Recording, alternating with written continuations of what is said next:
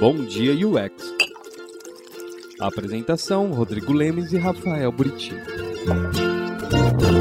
Muito bom dia, bom dia todo mundo que está acordando com a gente, ou já acordou, ou está perto do horário de almoço, que, né, os, os que vivem na Europa, né, Buriti, né, ó, é muito chique, né, chique, né, o cara tá 11 horas da manhã, 10 horas da manhã, demais.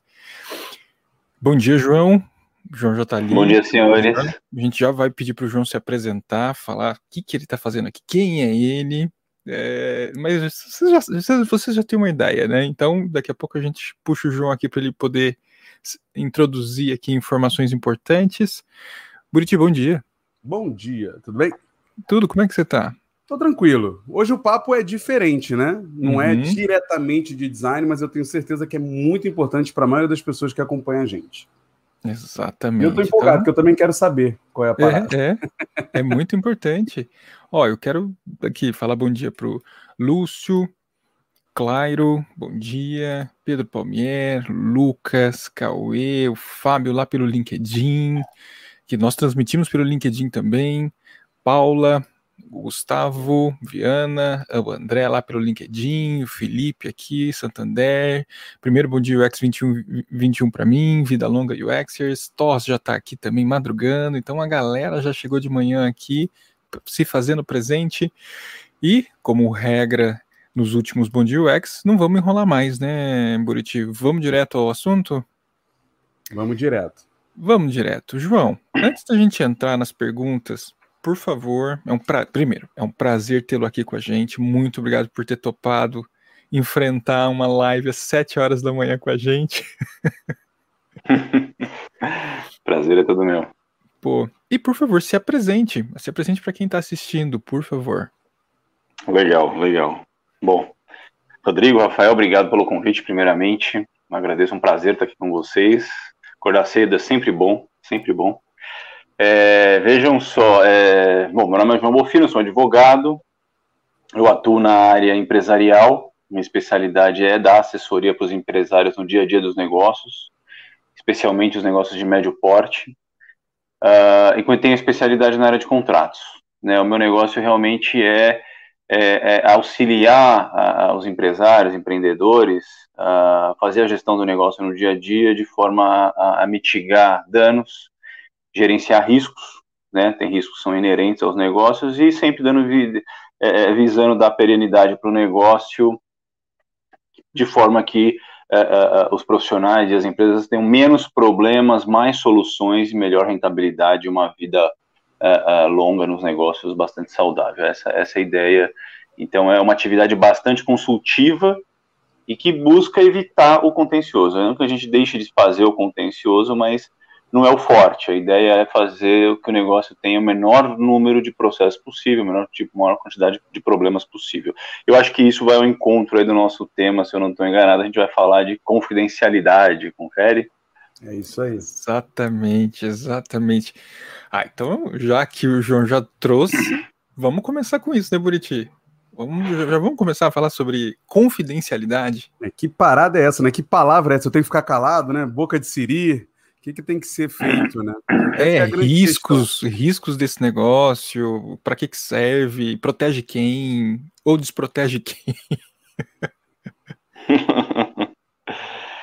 Vamos lá. Fala, fala um pouquinho, vocês acham? É isso? Dá uma introduzida no tema para o é. pessoal? Dá, é legal, legal. Sobre como é o que é confidencialidade. É, vai lá. Ó. Como que começou? Vamos lá. Então, a questão da confidencialidade, basicamente, ela, ela, ela visa o quê? Ela visa a proteção de informações, né, em qualquer cenário, né, ela pode ser entre empresas, ela pode ser entre pessoas físicas e entre pessoas físicas e empresas, né.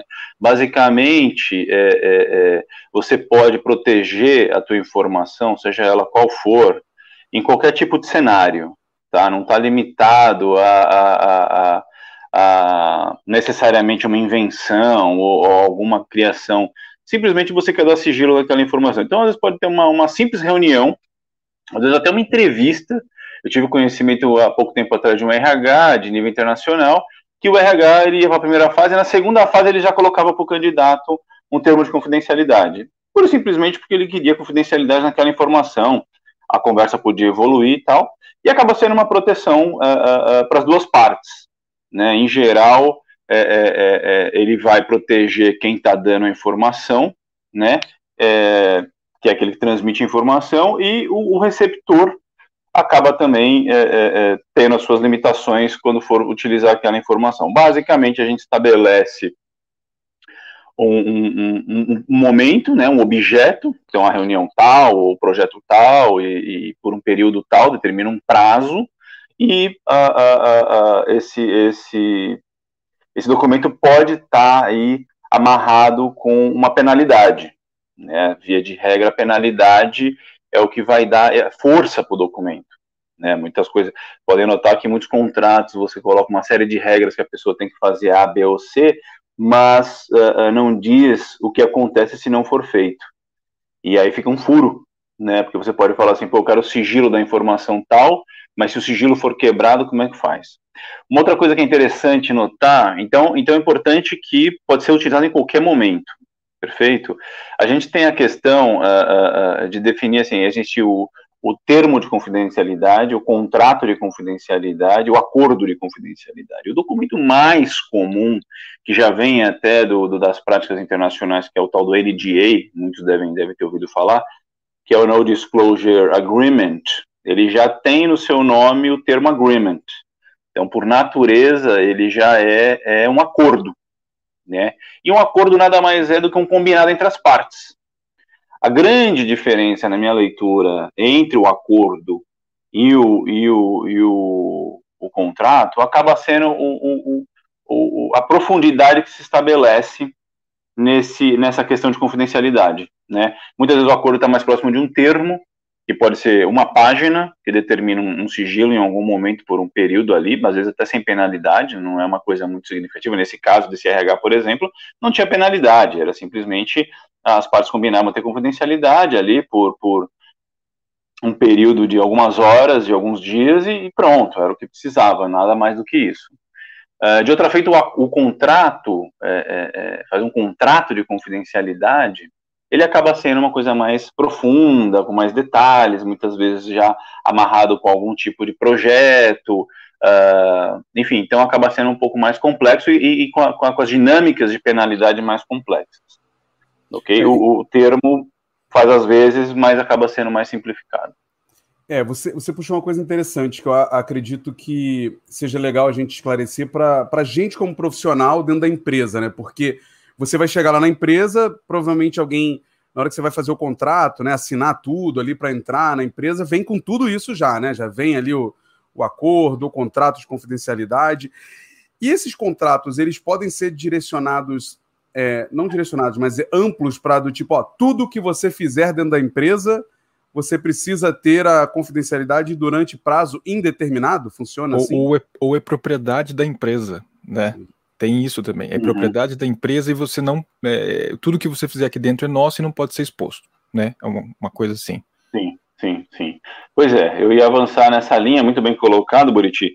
Uh, que inclusive a gente tem duas, duas questões, né? Acho que é importante pontuar que a relação de trabalho, de emprego, quando você faz assina, assina um contrato de trabalho, você está sendo contratado seletista, já é uma prerrogativa a, a, a, a, a privacidade da informação, a sigilosidade da, da, da informação, tá? Então isso já é inerente. Muitas vezes o empregador, dependendo do perfil do negócio, para o pessoal de tecnologia da informação, ele coloca uma cláusula dentro do contrato de trabalho, que é possível colocar uma cláusula específica de confidencialidade.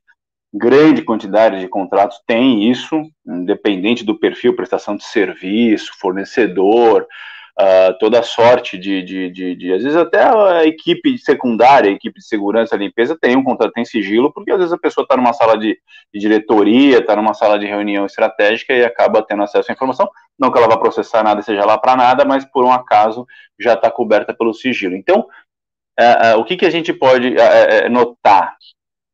E o empregador, inclusive, pode, pode fazer um termo específico, né? Nessa linha, o que acontece? Você vai falar assim para mim, poxa, o cara pediu é, é, prazo indeterminado é, no sigilo. Que quando se for PJ, não vai ser diferente. Ele vai colocar no contrato de prestação de serviço, ele vai colocar a cláusula da mesma forma. Não é comum você pedir sigilo ad eterno. né? Não é indeterminado, até porque as coisas mudam. A gente trabalha com um prazo de dois a cinco anos. Porém, não é proibido aquele que é detentor da informação ou que ou que está investindo para a produção de informação que ele que ele tenha informação e solicite que aquela informação fique fechada, independente do período que você vá trabalhar e depois do período que você se vá, né? É, por uma questão estratégica. Muitas vezes é, tem tipo de informação, eu imagino coisas como um código-fonte, ou, ou, ou, alguma coisa que começa, um app, alguma coisa que começa numa modelagem e que tem uma expectativa de evoluir, às vezes o profissional não continua, o mercado é muito dinâmico, trabalha-se com PJ, um prestador de serviço, então o, a cautela do empresário, do investidor, acaba sendo é, é pegar muito forte no sigilo, né? Então ele pede por prazo indeterminado, ele fala que tudo que for produzido é dele, porque aí você já vai entrar, quando você fala da produção é, de, de, de, produto, de informação, de conteúdo, já vai entrar na propriedade intelectual, né? No outro ramo do direito, que é o direito autoral, que é a propriedade. Então você fala, o que, que você inventou aqui dentro da, da, da, da Apple, da, da, do Facebook, ou do que for, da Google, é propriedade da empresa automaticamente, que eu estou investindo em você para criar isso. Então, é, é, colocar essas regras é, elas podem parecer até um pouco, um pouco exageradas, mas elas fazem parte do métier do negócio. Né? A gente sempre vai ter que analisar a coerência das coisas. Né? Mais do que a gente ficar atento a, a regras e falar ah, isso pode sempre, isso não pode nunca, é ter coerência. Né? Então, quando a gente vai fazer um. Eu sempre tive muita discussão uh, quando, quando eu assessoro as empresas e, e, a gente vai discutir com outra parte um investimento é, é, que, que, grau de período e de multa que você vai colocar na, na confidencialidade, é, eu já ouvi profissional falando que menos de cinco anos ele não aceita nada, e já vi profissional falando que mais de dois anos é um absurdo, porque o mundo muda muito rápido. Então vai muito. E eu já vi profissional falar: oh, isso aqui não vale de nada, porque a gente vai fazer algumas reuniões e não tem muita informação para trocar. Então tem que analisar caso a caso, né? Tem que analisar caso a caso, mas para responder a pergunta, eu entendo que assim é possível é razoável, é, é, é, dentro dessa, desse mundo de tecnologia, eu entendo que é absolutamente razoável pedir é, sigilosidade por um período longo, talvez eternamente eu acho que é demais, mas seja 10 anos, e, e muitas vezes ele pede é, é, para além do período que você se desligou. Então você trabalhou por 5 anos na, na empresa, e ele quer sigilo enquanto você trabalhar e depois 10 anos do dia que você se desligou né? Porque depois ele vai amarrar na cláusula de, de propriedade intelectual, ele vai amarrar na cláusula de concorrência, e aí ele tenta fechar para você, inclusive, não ser comprado pelo concorrente, não, não ir trabalhar para o concorrente por um período de dois anos, que aí tem ter algumas regras específicas e tal.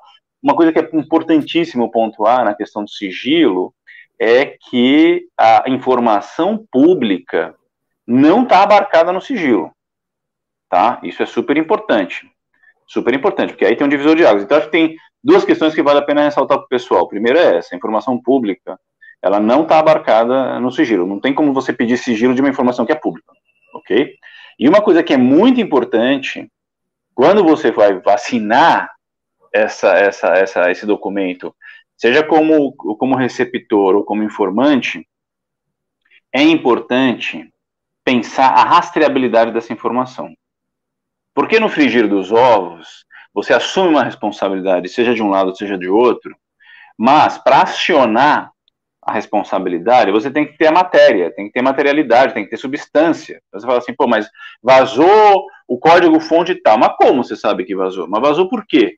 Então é muito importante ter essa rastreabilidade, porque é ela que vai dizer realmente se isso já não era público, se isso saiu pela, por informação do, do, profissional, se isso acabou saindo pelo sistema, se teve um, um hacker que invadiu, enfim. Então, é, é essa, essa questão tem que estar bem cercada, principalmente para o profissional, para ele não ser acusado de forma leviana. Né? Ele está lá trabalhando, então daqui a pouco vaza a informação, o, o proprietário, o investidor fica sabendo e fala, não, mas é o Cicrano que está cuidando do, do, projeto. Fala, pô, mas eu não falei nada para ninguém. Pô, mas você levou para casa e falou com a sua mulher, falou com teus filhos, falou com teu sobrinho, falou com teu tio, falou com teu primo. Ah, não, não contei para ninguém. Não, peraí, mas só você sabia. E de repente não consegue se saber como aquela informação vazou, porque não tinha rastreabilidade na informação, não tinha protocolo de entrega, não tinha registro, não tinha nenhum tipo de, de, de criptografia ou que fosse. Pra... E aí fica no ar e aí pode gerar um grande problema e aí vira, vira um problema. né? Porque dependendo Sim. do desdobramento que isso pode ter profissional. E, e, e, dentro dessa, dessa visão de, de, do elemento público que você falou, que acho que ele é um chave em muitos projetos de designers, por exemplo. Uh, ele tem um contrato de confidencialidade, onde a propriedade intelectual executada dentro da empresa pertence à empresa, ele não pode divulgar, mas é um produto que já foi lançado. É um produto uhum. que já uhum. está, vamos fazer um aplicativo de transporte, já está todo mundo usando. O design, tá. mesmo tendo um contrato que com a empresa nessa relação que não permite uma exposição do que é feito, porque é propriedade da empresa, mas já que é público, o designer colocar isso num portfólio, ele está ferindo é, esse, esse contrato, já que o produto já está sendo usado, mostrando as telas, o processo de racional dele, ou tem elementos ali que não devem ser expostos? Então, eu entendo o seguinte: aqui, é, é, o que é importante? Quando a gente vai ver o contrato de prestação de serviço, que aí é importante contar com um profissional para poder dar esse apoio, é, justamente para fazer esse gancho. Quando a gente vai falar disso, você bem colocou. Ali, é, a gente já avançou para um segundo momento, né? O produto já está lançado, o produto já está entregue, está rodando. O que provavelmente vai constar? Dificilmente essa questão específica de aparecer no portfólio vai constar da regra de, de, de sigilo. Então, o que, que eu recomendo? Eu recomendo que quando vai fazer o contrato de prestação de serviço, você já coloque a autorização expressa do cliente de que você pode usar o nome dele no portfólio, seja do produto dele, seja, do, seja dele mesmo, às vezes é um grande produtor de, de apps e tal, tal, tal, e pode constar do seu portfólio. Porque uma coisa é você falou assim, ó, eu eu ajudei a, a escrever o código fonte, eu ajudei a criar o Airbnb. Pô, eu fiz, eu fiz o design. Fui eu que criei o design daquilo. Aquela, aquela, aquela cor, se você gosta daquilo e tal, fui eu que fiz. É uma coisa. É importante constar do contrato para ninguém questionar. Porque qual é a problemática? Se você não tem no contrato, depois o camarada pode simplesmente querer te vetar, não por nada. Ele fala, quem falou que eu autorizei você colocar meu nome lá? E é comum isso em inúmeros contratos, né? Porque depois o profissional quer fazer portfólio, quer mostrar no, no, no, na apresentação dele, quer, quer mostrar no, portfólio dele que ele tem cliente ABC, que é super importante, porque são certificados, né? Que mostram o que você já fez, é fundamental para o profissional, mais do que um currículo do que você formou, o que você diplomou, o que você apresentou, mostrar que você trabalhou para a empresa ABC, para o profissional liberal, faz toda a diferença, né? É o verdadeiro certificado, eu diria. Então, constar no contrato expressamente isso facilita muito. Facilita muito. Se não constar, eu entendo que o contrato de, de, de confidencialidade, se ele não for expresso nesse item, não for expresso nesse item, é, o que está publicizado pode ser manifestado. Ele pode informar que quem fez o layout dele, aquele layout tal, tal, do modelo do, do, do Mercado Livre, foi ele que fez. E está tranquilo porque eu entendo que o sigilo não só abarca o que é sigiloso, então mostrar, falar que o design que foi feito é, é já não é mais sigiloso, e ele não está abrindo nenhuma informação estratégica do app. Né? Ele, então, isso, isso, é isso, é importante, João, porque aí também tem uma questão de análise própria do profissional, né? Porque a gente também tem que entender o que, que a gente está mostrando que é estratégico do produto e o que, que é o resultado final, né? Tem essa dificuldade. Então, como você falou, ah, no caso de desenvolvedores, mostrar o código-fonte é um pouco mais complicado, porque aquilo ali tem o, o racional do produto. Para designers, é mostrar a pesquisa e mostrar dados da pesquisa que levaram à construção do produto. Se esses dados não são públicos, a gente tem esse problema de mostrar, né? Não pode mostrar.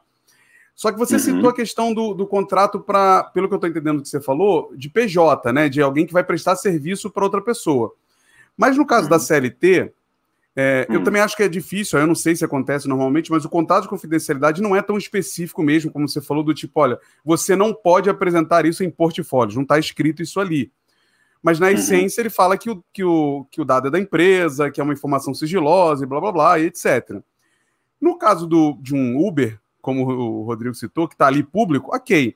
Mas em empresas que são mais B2B, e o produto uhum. ele não é público necessariamente, né? Ele não está numa loja da Apple Store ali, um etc. Um sistema interno, né? Um é. dashboard, é... coisa do tipo. Mas, ó, pega um exemplo. Eu trabalhei na Embraer, né? A gente fazia os sistemas de tráfego aéreo da Embraer. Ninguém uhum. tem acesso, né? Só a Força Aérea que comprou consegue ver as telas, consegue ter acesso a ela lá. como né, é, o contrato de confidencialidade impede sim que a gente apresente essas telas? Então, impede. Impede. Então, você tem a primeira questão que você bem colocou, é assim, se você é seletista, o cenário é completamente diferente. Né? Uma vez que você está dentro da empresa, a regra é clara. Né? Você pertence à empresa. Enquanto ela paga, ela compra teu pacote de horas, você tem uma relação exclusiva, né? Então você presta serviço exclusivamente para aquela com exclusividade para aquela empresa, né? Salvo tratativa diversa, mas a regra é essa, de forma que as informações que estão lá são absolutamente exclusivas da empresa. Então é diferente do PJ. Então, realmente, como você bem colocou, você fez as telas, é, você trabalha para a Embraer, você fez as telas lá, você é do TI interno da Embraer, você gerou é, é, é, é essa, essa, essa inteligência para eles, como um engenheiro de uma automotiva, como um, um, engenheiro de uma construção, um arquiteto de uma construtora. Você está absolutamente proibido já pela CLT de largada e de passar informação. Porque, até porque você é exclusivo, né? E provavelmente ele vai colocar, se o concorrente te contratar, aquela informação você tem que manter reservada, né? Muitas vezes ele até te impede de ir para o concorrente por um período. Tem lá um, uma questão, mas a, a, via de regra ele, ele pode até é, é, é, te restringir essa questão. E, e, e, então é isso, com, com seletista não, não tem muita, muita margem para falar, abrir a informação. E aí eu é importante citar o seguinte: o que, que é importante, principalmente para o prestador de serviço? Eu acho que CL, CLT não, tem muito que a gente discutir, a pessoa está lá, é profissional exclusivo, não tem muito espaço. Eu acho que toca muito para o profissional é, é, é, é de TI, que ele tenha muita é, atenção quando for assumir essas responsabilidades e esse tipo de contrato. É, é, super importante contar com, com um profissional, e mais do que isso, um profissional que tenha um perfil que se envolva.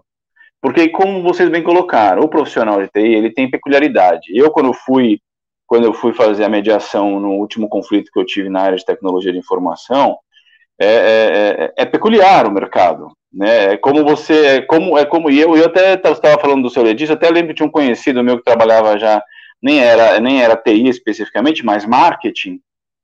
E ele me falava que na área de marketing era super comum você sair do trabalho e falar que estava indo fazer entrevista na empresa concorrente.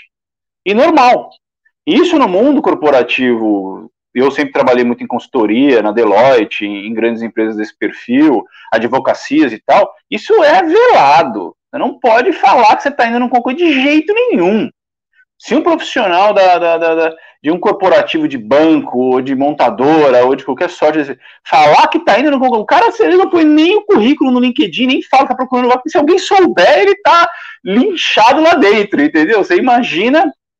É, é, é. Então, eu até imagino que no, na área de TI, se tem essa, esse costume de, de você navegar no mercado com liberdade, tem que ter atenção, muito critério. O próprio profissional do que ele está passando de informação. E qual que é a problemática? O problema é que você tem muito investidor anjo, tem muita gente com capital investindo nesse perfil, perfil de profissionais jovens, e que a linguagem é complexa. Se o profissional, eu como advogado ou investidor, não mergulham no tema para poder entender, como vocês colocaram agora, a separação entre, entre o designer, entre o programador e todas as frentes que tem, fica parecendo que é um pacote só.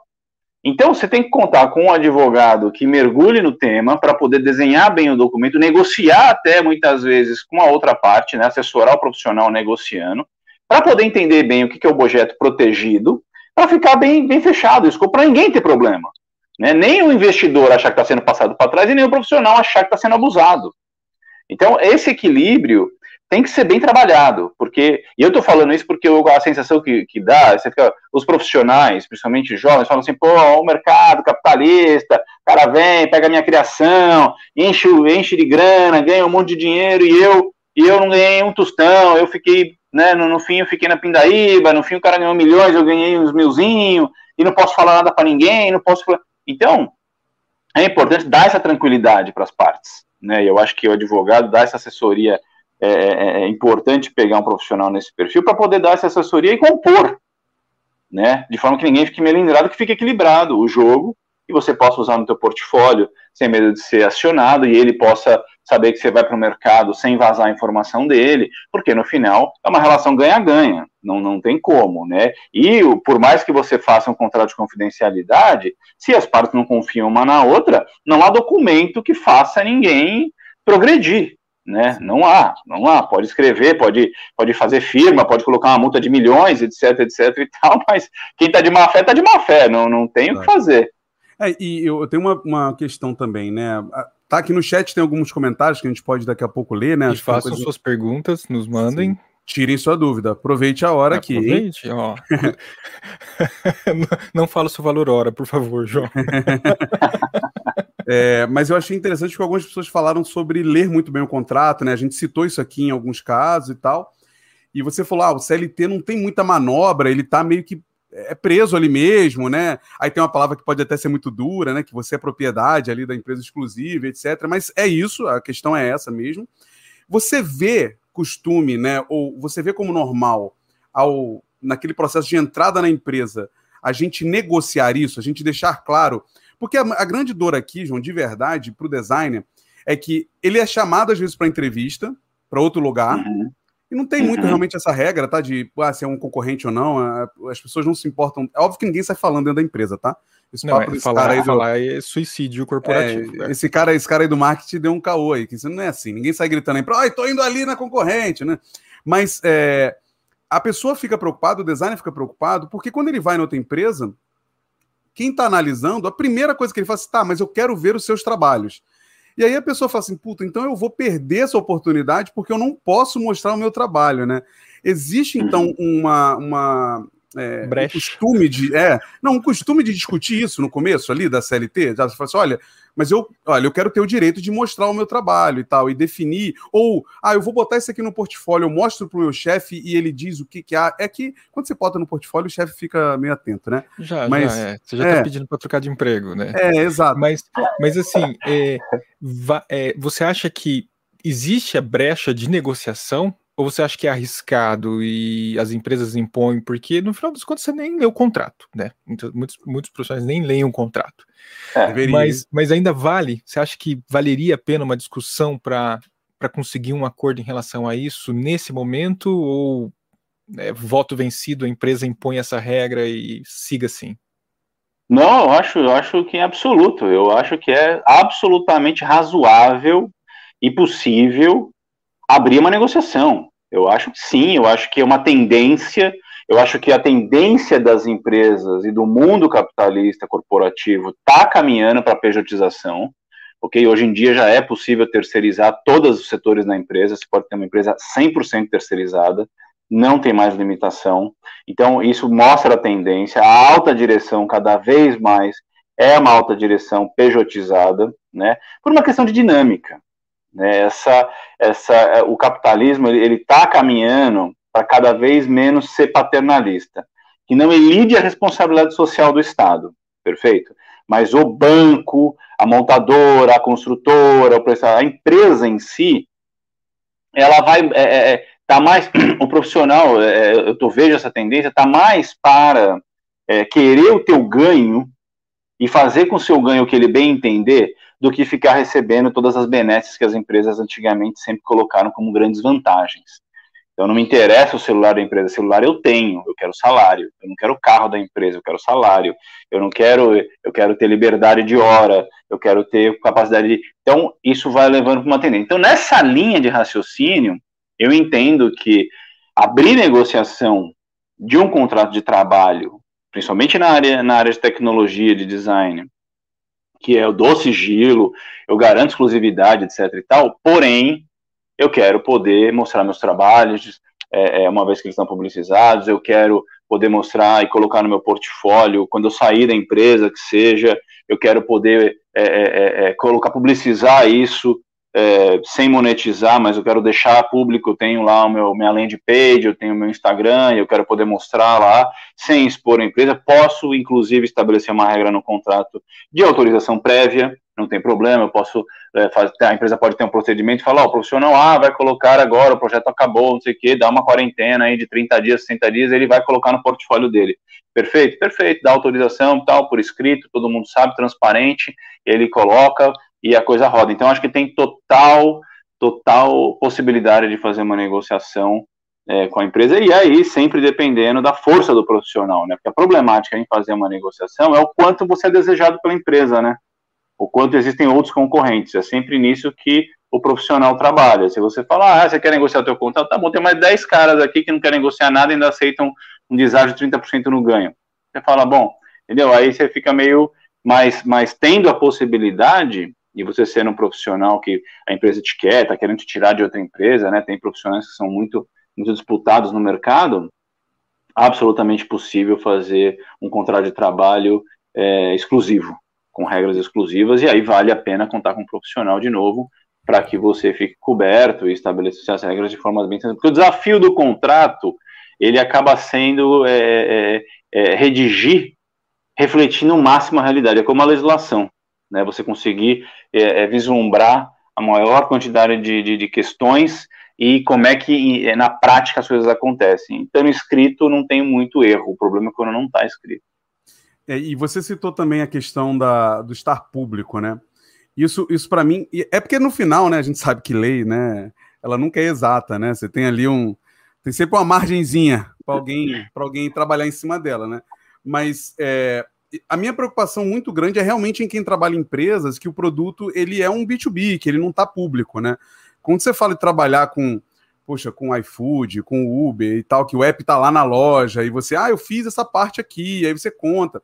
Mas mesmo assim a gente ainda tem que tomar cuidado, tipo, ah, eu fiz uma pesquisa e descobri isso. Não, descobrir isso é uma informação estratégica da empresa, né? Você tem que tomar muito cuidado em falar esse tipo de coisa também. Mas uhum. que que você, você, acha que seria é, preocupante ou perigoso é, mesmo tendo essa confidencialidade, se eu marco a entrevista e levo pessoalmente e apresento o portfólio lá, isso é errado? Isso pode abrir uma brecha? Ou, olha, tá aqui meu portfólio com senha, você acessa aí, depois eu tiro o seu acesso. Isso também é perigoso? Então, eu acho que a primeira questão é a questão do B2B. Né? Mesmo sendo B2B, o meu entendimento é que uma vez que você a, a, abriu a negociação B2B, e eu imagino que muitas vezes você, por exemplo, é, é, é, uma plataforma que você vai fazer de pessoa física, pessoa jurídica, pessoa jurídica.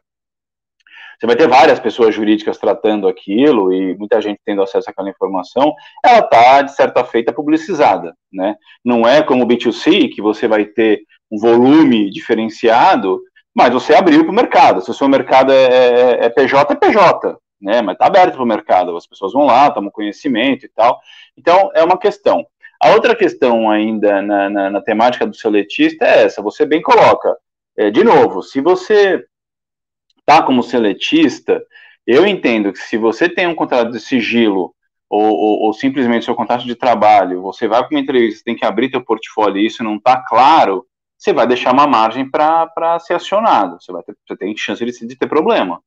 Né? Principalmente se a tua oportunidade não for a cabo e aquela ideia, de repente, é, for cooptada. Se tem essa possibilidade, porque aí o profissional tem que ter muita, muita sagacidade para saber essa limitação. Ele, ele vai saber até onde aquela informação que ele está mostrando de design é uma coisa que aquela, aquela, aquele pessoal poderia ter conseguido em outras fontes e até onde não, né? Então ele, ele é, eu não sei se eu consigo exemplificar alguma coisa aqui, mas ele criou, né, tá, tá, peculiar, vai ter um lançamento da empresa tal, com as cores tais, do logo tal, e, ou aqui, e aquilo tá, já até teve o lançamento, mas está muito recente, e daqui a pouco já aparece outro, né, e aí de repente ele move para aquele mercado, então assim, as coisas não estando claras, não estando é, é, preto no branco, sempre deixa uma margem. Se ele é empregado ele tem um contrato de trabalho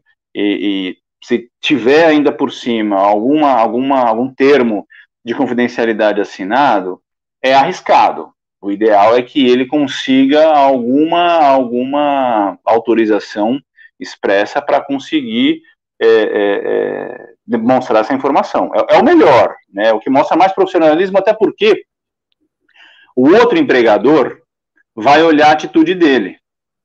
Fala, se ele está fazendo isso com o empregador atual, ele vai fazer a mesma coisa comigo. Então, essa postura vai mostrar muita transparência. Ele pode até falar, fala, eu tenho um portfólio, mas eu trabalho na empresa, é um portfólio que eu gerei nos últimos 10 anos na empresa, e, e não tenho autorização para mostrar. Se a nossa conversa evoluir, eu posso tentar uma autorização para mostrar.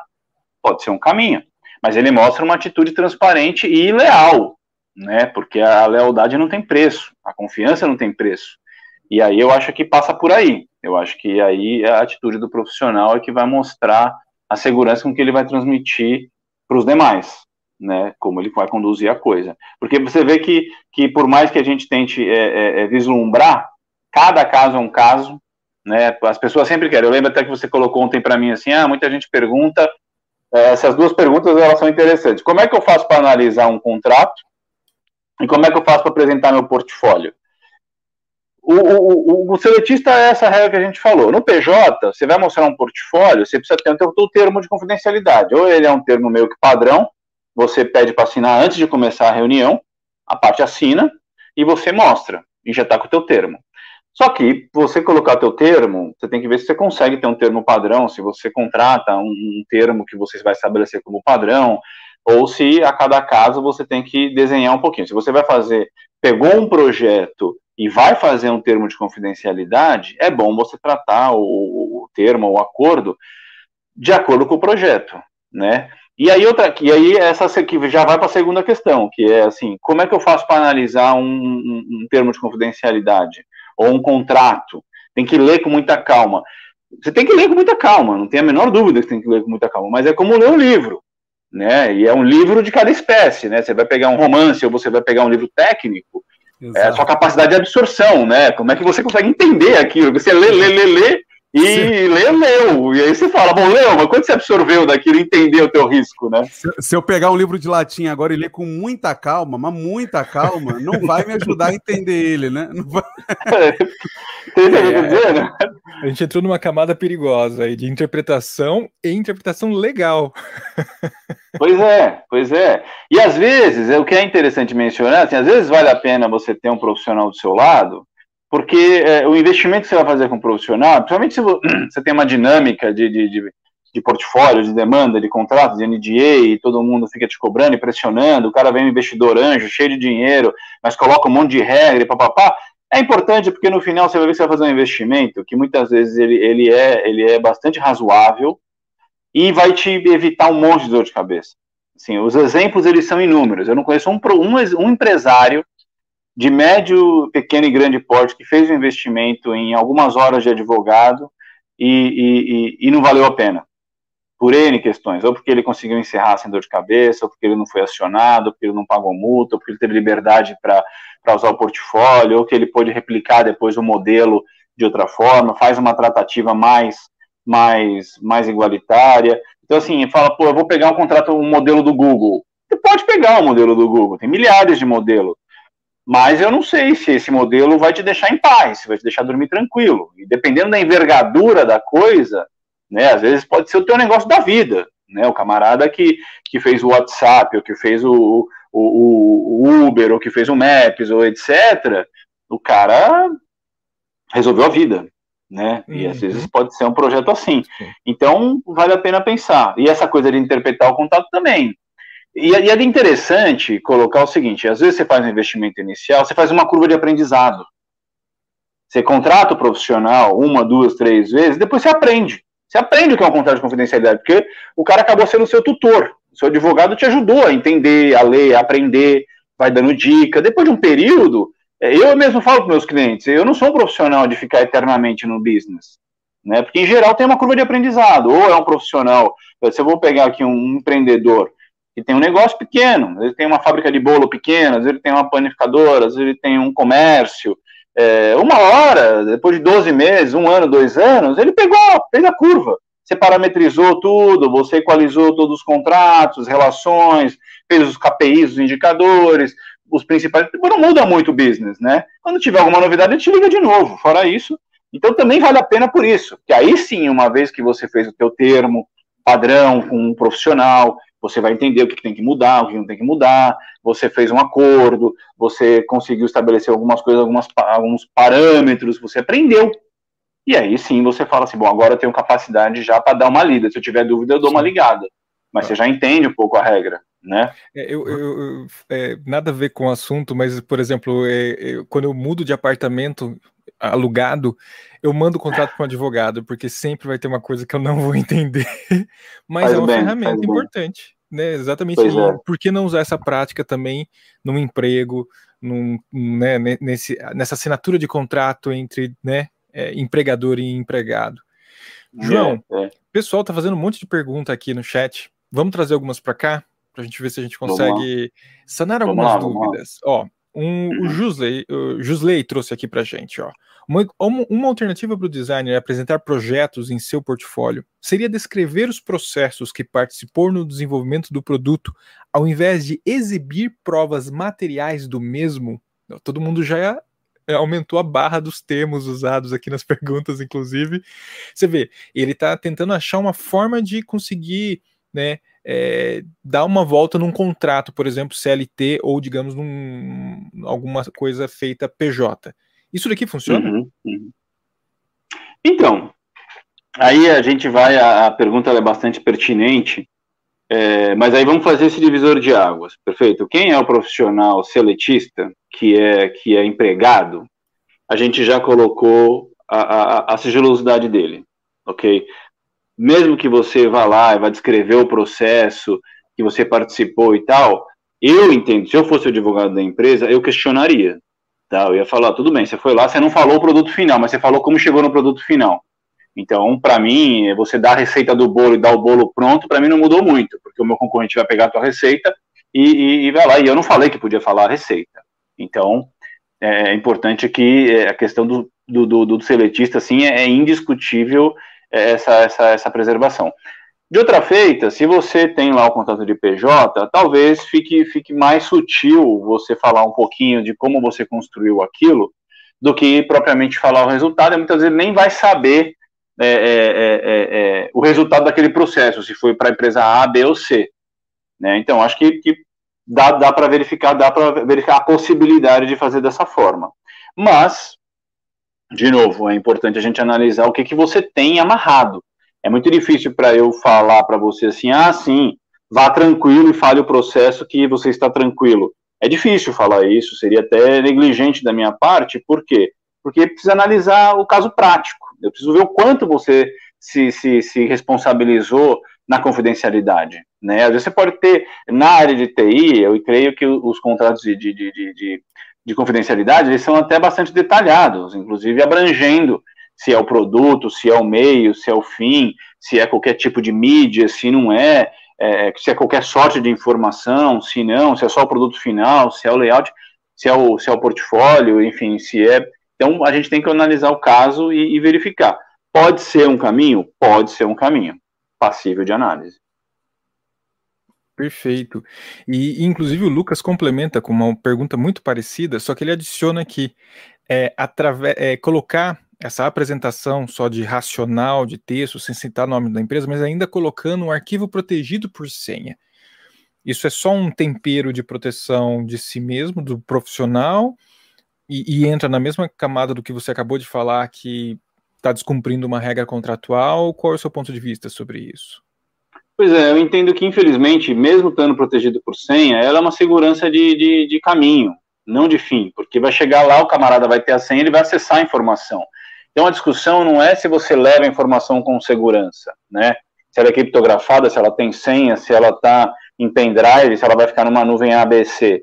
A questão é que a outra parte vai ter acesso à informação. É essa a questão. E aí que está o sigilo. O sigilo é não dar conhecimento da informação. A questão então, é que a informação quer... devia ficar na sua cabeça apenas, não sair dela, é isso. Ah, exato, e dentro lá do, do, do, circuito da empresa, né? Exatamente isso, exatamente isso. Então, a, discussão é essa. Como você faz para conseguir autorização para tirar da sua, informa, da sua cabeça e, e levar para outra parte, né? E assim, o profissional também tem que ter esse, essa, esse filtro para ele também não vender o peixe dele antes da hora, né? Para não entregar, tem que eu imagino que os profissionais tenham essa habilidade para não entregar o ouro, né? porque também para ele também é ruim, né? Pedro, o Rodrigo, tá me ouvindo aí? Não, caiu. E caiu. É, o João, o Clairo também falou a mesma coisa, né? Se é possível usar um produto ou portfólio sem citar a marca ou descaracterizar, né? Ou seja, apresentar aquela solução tirando o nome da empresa, tirando dados, mas falando do, olha, eu fiz uma entrevista, descobri algumas coisas, mas não botar dados em si. Como é que você vê uhum, isso? Uhum.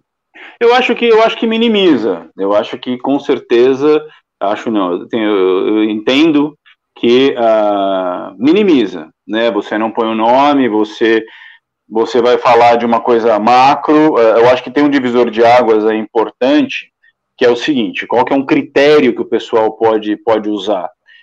Essa informação que eu vou trazer, se é de processo, se é de, de, de é, é, é, o formato, a didática que foi usado, o mecanismo, o benchmark que eu usei, etc.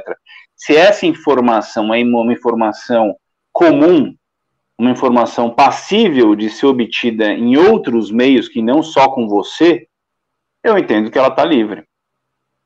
Perfeito? Então, se ele vai falar de, uma, de, um, de um processo de pesquisa que ele fez, ele vai falar é, é, de uma metodologia que ele utilizou, ele vai utilizar, né, às vezes vai falar até de um benchmark, não necessariamente dando o nome das empresas do benchmark, mas um benchmark, as melhores práticas, assim, assado, eu entendo que está tranquilo, né? Que muito provavelmente isso já é uma informação é, é comum. Ele está dizendo que como ele fez, deu um bom resultado.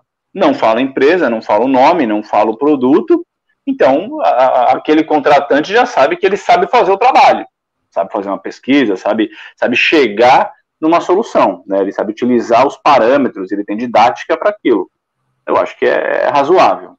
Sempre ressaltando que não é uma resposta assertiva, precisa analisar cada caso, mas eu acho que como um critério genérico é, é ter esse, esse, filtro se é uma informação aí é, é, é disponível, né, passível de ser localizada em outras frentes dentro desse contexto do que você está trazendo, né, eu, eu vejo que nós, como profissionais, precisamos ressignificar a forma como nos vendemos, então, né?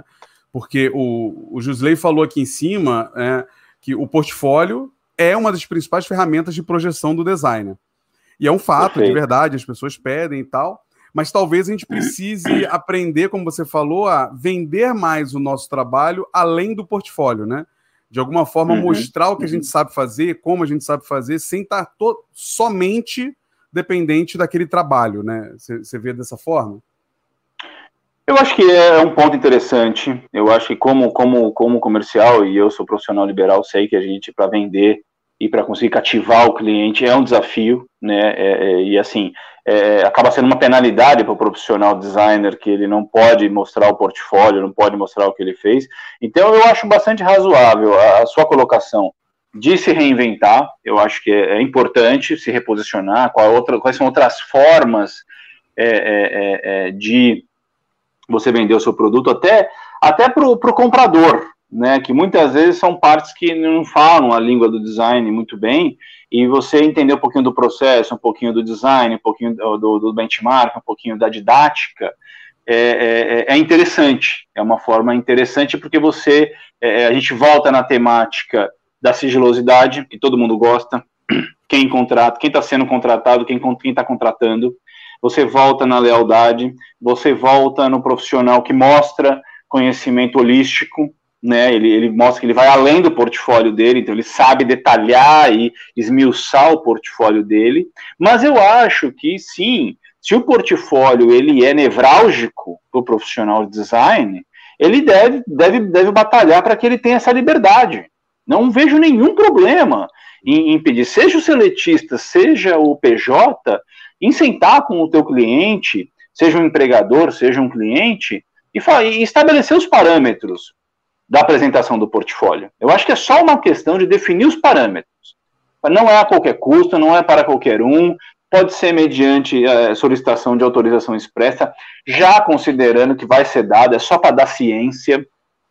Não é uma coisa que é para escancarar, não é para sair dando publicidade, etc. Então, assim, é uma questão das partes sentarem e de colocar. Eu acho que o designer ele, ele tem espaço para pleitear isso. Eu acho que é legítimo e razoável, porque, como bem colocado pelo, pelo, pelo profissional, é, é, é, é estratégico.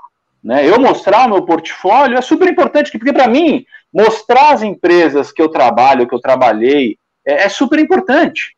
Então, quando eu vou fazer um contrato de prestação de serviço, está escrito lá que eu posso usar o, o mostrar o logo dela no, no, meu, no meu PPT de apresentação e que é fundamental. Se ela fala, não, mas eu vou te proibir de mostrar, vai proibir por quê? Quem que, vai, quem, quem que não pode saber que eu estou atendendo você, por quê? Então a gente tem que sentar e conversar. Né? Às vezes ele pode dar um período, às vezes ele pode. A gente chega num fator comum, não tem problema. É só sentar e conversar. Não, não há. Se as duas partes têm ânimos para fazer negócio, sai negócio. Eu sempre me pautei por isso. Não há. Só não tem negócio que quem não quer. Então, se os dois querem, it takes two to tango, né? Se os dois querem, a coisa acontece.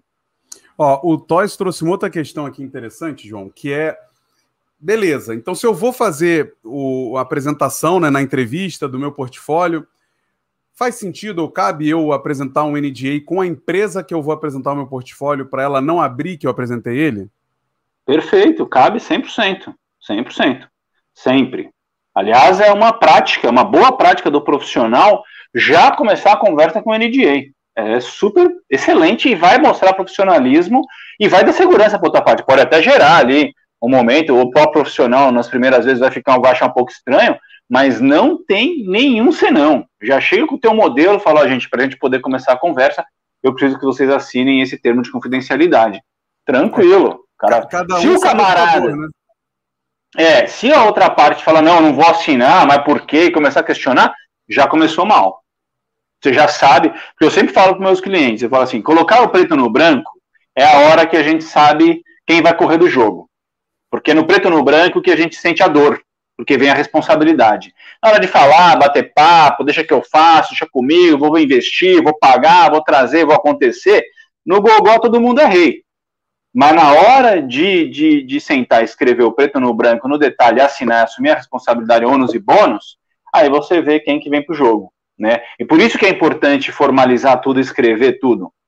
E essa atitude de chegar na mesa de, de, de, de, entrevista, de conversa, por mais que seja informal, por mais que seja preliminar, se você já colocar o teu termo de, de, de confidencialidade, mostra uma boa prática. Fala, gente, aqui a nossa conversa que vai ser feita aqui vai ficar entre nós, e vai, a informação que vocês me passarem, inclusive o profissional pode colocar dessa maneira. O que eu estou trazendo aqui é uma segurança para as duas partes, inclusive para vocês, para vocês ficarem à vontade para me falar o que vocês querem falar, para negociar e tal, porque eu não vou sair daqui e falar no concorrente da esquina ou aonde eu já estou prestando serviço, o que for, nada, morreu aqui, nem, nem minha esposa fica sabendo, tá tranquilo. Então, é uma segurança para ambas as partes, mostra muito profissionalismo, super recomendo, acho uma boa prática, excelente. Show. Ó, última pergunta aqui do Pedro, é, quais tipos de termos de confidencialidade, a, a, contratos podem ser abusivos ou até ilegais? E o que fazer se encontrar isso num contrato CLT? Pois é, aí é uma pergunta capciosa, né? Capciosa, porque ela, ela tem aquela típica resposta ingrata que, que quem fez a pergunta não gosta de ouvir, é, que é assim, a gente precisa analisar isso caso a caso para entender onde está o abuso, onde está a ilegalidade, mas para não deixar é, é, só com essa resposta, eu acho que o que a gente tem que olhar é assim, pegar, pegar o, senso comum, né, e entender o porquê e abrir um diálogo com a outra parte do porquê daquelas cláusulas. Então vamos imaginar o seguinte: uh, tem o termo de confidencialidade e a multa para quebra da confidencialidade unilateral, ok? Unilateral, toda regra unilateral, ela já dá um tom abusivo, perfeito? Porque ela é unilateral, não é para as duas partes, é só o A colocando para B. Então já dá um tom de abuso. E essa multa é de um milhão de reais. Aí um profissional vai falar, pô, mas eu tô com um projeto aqui de 20 mil reais e a minha multa por quebra de sigilo é um milhão de reais. E é só para mim.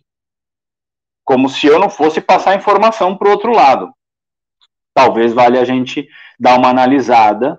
E aí, antes de falar com o advogado, se o profissional quer resolver por si mesmo, às vezes tem uma questão de orçamento, é ele abriu um diálogo, falou, olha, senhores, eu não tenho condição de assumir uma multa de um milhão de reais, eu não entendi por que está unilateral. dá para a gente fazer bilateral e talvez com uma multa um pouco mais razoável, né? Porque normalmente a gente coloca a multa em cima de um cálculo, ela tem que ter um racional. Você não tira da cartola uma multa e fala assim, ó, oh, qualquer coisa 100 milhões. Ah, não, não é assim.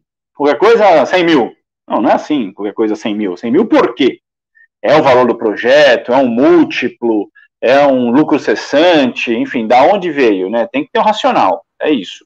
Então eu acho que, que para o profissional vale a pena é, é tentar utilizar esse senso comum e sempre que gerar essa, essa dúvida, vale a pena é, é, consultar um profissional. E aí, de novo, a gente volta naquela dinâmica, né, de considerar a possibilidade de investir inicialmente, vai fazer um termo padrão ou como for, para você ter essa curva de aprendizado, né? Ela ajuda, uma vez que você conta com um profissional, é, é, é você sempre tem aquele coach, e você tendo um profissional que você pode acionar, é, você fica mais confortável, porque você pode ter hoje um NDA de modelo, ou amanhã outro, você pode fazer 10 reuniões, em 5 reuniões aceitaram o seu termo muito bem, as outras 5 foi um que procó, e você não quer perder o cliente, então, de repente, você coloca teu advogado na jogada, dá uma ajuda, tem um outro colega do outro lado da empresa, advogado com advogado bate um papo, consegue dar uma despressurizada e chega num termo, é, é, é muito passível de, de, de, caso a caso. Então, assim, eu acho muito que vale a pena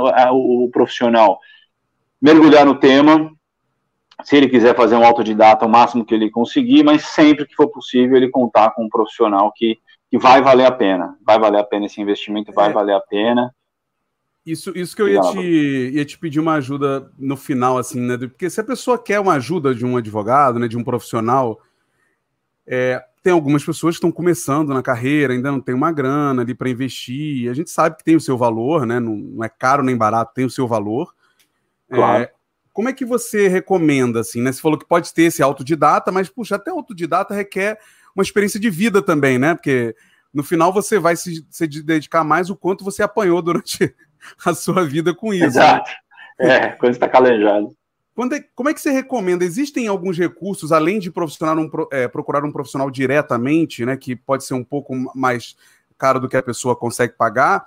Você tem alguns recursos, né? Eu lembro que na faculdade você tinha é, escritórios tipo um comunitário, né? Que atendia as pessoas para tirar dúvida e tal. O governo oferece isso. Como é que funciona se eu quiser procurar alguém, mas eu não tenho a grana? Cara, infelizmente, uh, o que a gente tem disponível uh, gratuitamente é de âmbito contencioso.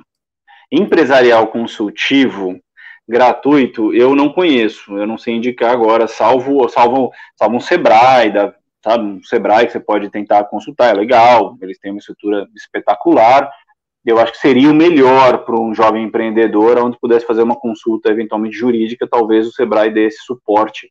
Talvez eles nem chamem de jurídica, mas eles dão suporte para o negócio que acaba abarcando, e talvez essa temática tenha, talvez é, procurar por um, algum tipo de curso mais, um curso rápido, para ter uma ideia geral, mas um profissional, eu particularmente, eu, eu atuo muito em parceria com os profissionais, assim, eu é, não deixo de cobrar, em absoluto, mas eu, eu estabeleço um racional com o profissional de longo prazo, né, principalmente nos profissionais que eu vejo que se envolvem, nos mais jovens e tal, eu aposto muito na, na, na parceria de longo prazo. Então, às vezes a gente começa com um valor mais simbólico, mas à medida que o negócio prospera, a gente vai estabelecendo uma, uma relação é de longo prazo mesmo, né? Eu aposto no negócio. Então, eu tenho mais de um cliente que, que tem 23, 24 anos de idade e tem startup, e eles vão tocando negócio, e é uma relação é, é, é, ganha-ganha, né? Muito aberta, assim, a gente vai é, é trabalhando tudo que, que dá para pagar, como dá para pagar, e a gente vai fazendo. E que é importante para o profissional do direito? Aqui o, existe essa relação de lealdade que eu imagino que para o profissional autônomo também. Ele pode contar, né? É como o seu médico, é como o seu dentista, enfim, você não fica trocando todo dia, né? Você tem o teu mecânico que cuida do teu carro eventualmente. Não dá para você todo dia procurar um novo, né? Você acha um cara que você confia e toca para suas relações de confiança. Então, vale a pena procurar esse perfil de profissional, né? Um profissional consultivo, um profissional que se paute por uma, uma assessoria é, empresarial estratégica, tá? não o profissional de contencioso, porque o profissional de contencioso ele tem uma prática contenciosa, ele está sempre na briga e tal. que não elide o profissional de contencioso atender no consultivo, porque ele tem muita visão também do contencioso, que é como eu faço, mas que tem essa, essa, esse ânimos empreendedor também, né? O advogado que vai assessorar o jovem e que vai fazer a coisa acontecer, e aí você estabelece uma relação equilibrada de investimento de longo prazo e, e vai acontecendo. Então, eu acho que poderiam ser essas alternativas para o pessoal, tanto no Sebrae como contar com um profissional. Se vocês me permitirem, eu tenho lá na página do Instagram um contratos na prática, tá? Qualquer dúvida que o pessoal tiver, contratos underline na underline prática.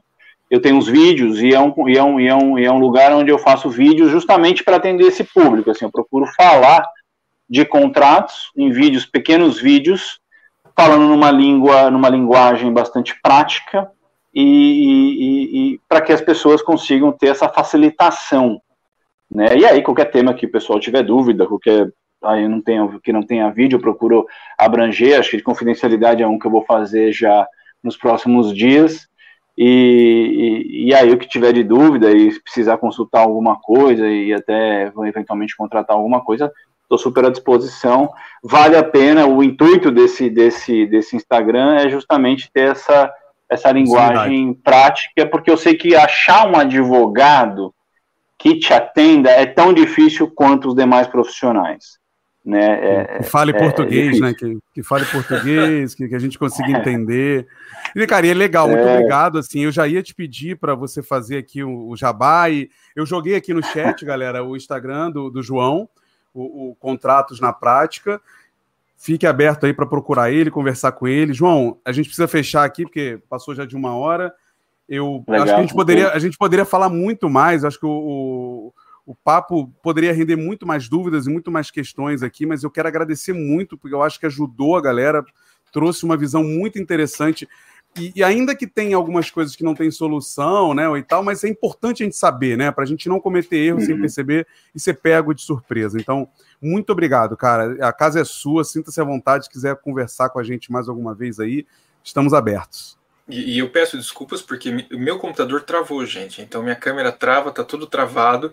Então agora quem vai fechar é o Buriti. João, muito obrigado. Obrigado, pessoal. A gente se vê no próximo vídeo, na próxima live. O Buriti, puxa a vinheta e encerra a live. Um abraço, gente. Obrigado a vocês. Foi um prazer, estou à disposição. Um abração. Valeu, gente. Brigadão. Não deixem de curtir, compartilhar esse vídeo com a galera. Nos próximos dias vem aí os drops, né, com as pequenas perguntas e respostas que o João deu aqui pra gente. A gente corta o vídeo em vários pedacinhos. Sigam lá a gente no Instagram, sigam a gente no, no nosso podcast e até semana que vem. Valeu. Tchau, tchau. Valeu, gente. Obrigado, um abraço. Bom dia.